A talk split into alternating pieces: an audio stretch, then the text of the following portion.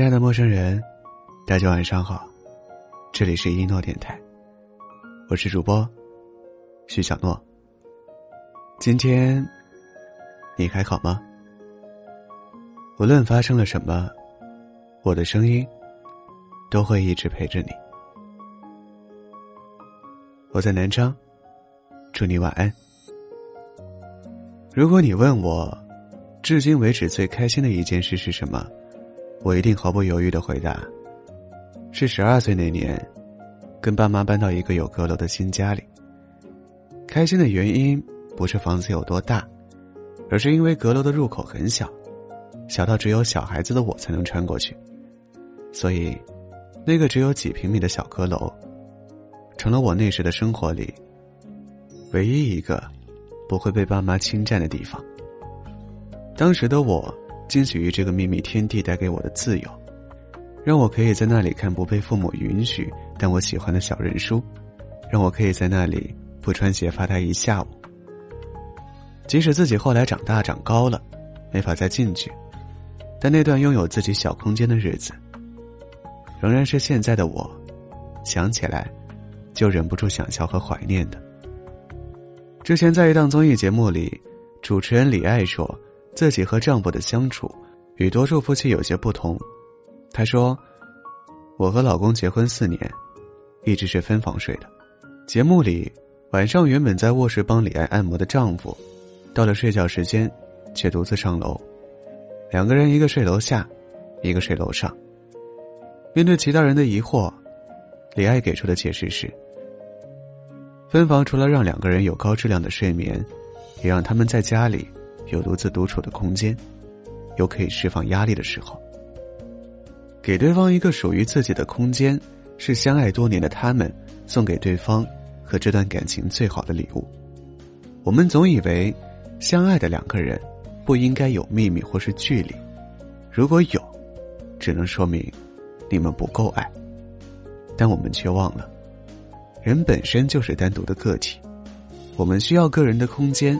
需要属于自己角色的世界，不管是否独身。英国小说《十九号房间》里，讲述了一个需要空间的女人的故事。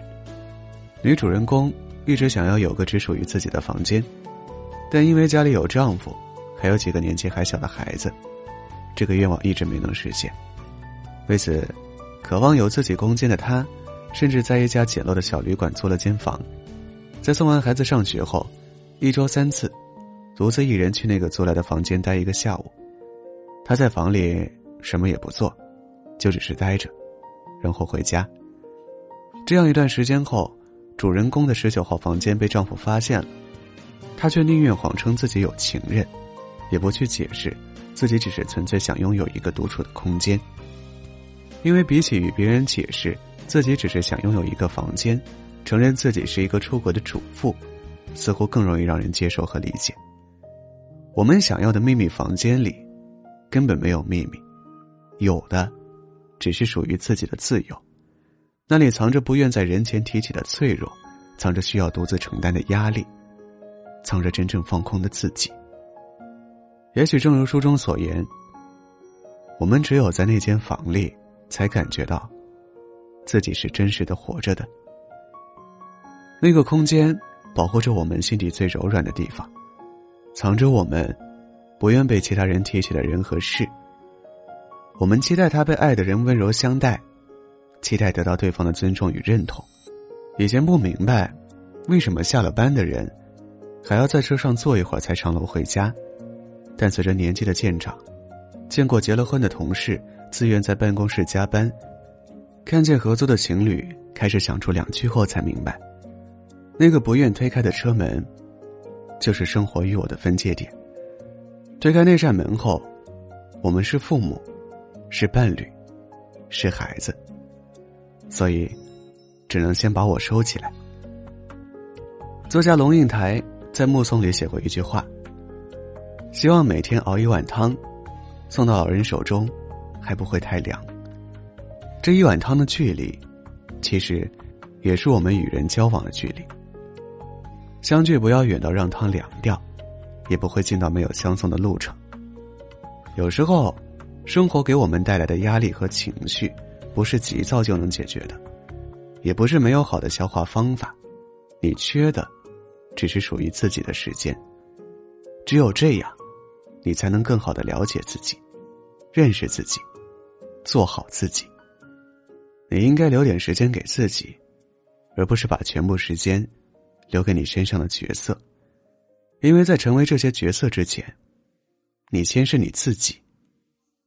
所以，别总在那些角色里入戏太深。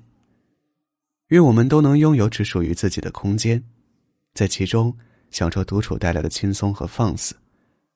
最重要的是，你能拥有那个愿意与你分享十九号房间的人。晚安，祝你好梦。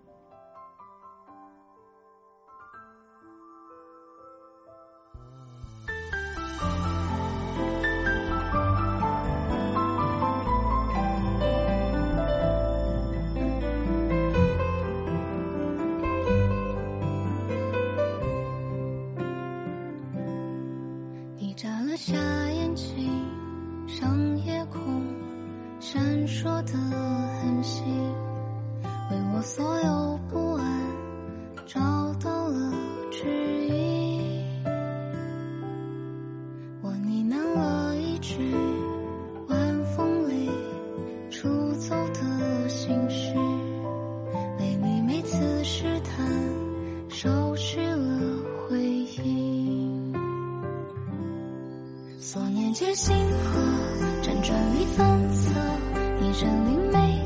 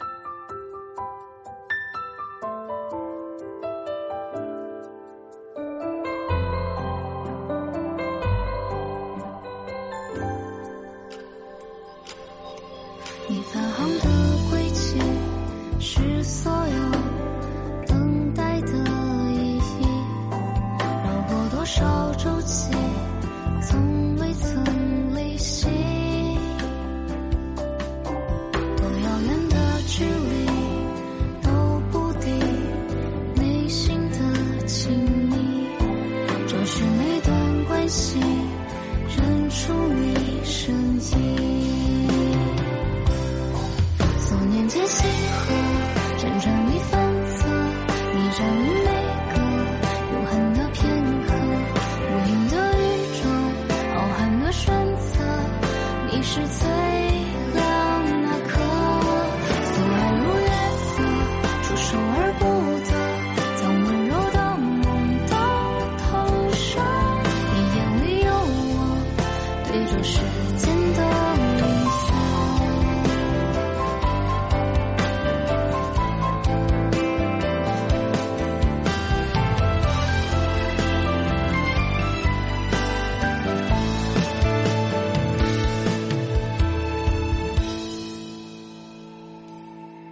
所念皆星河辗转里反侧一占领每个永恒的片刻无垠的宇宙浩瀚的选择你是最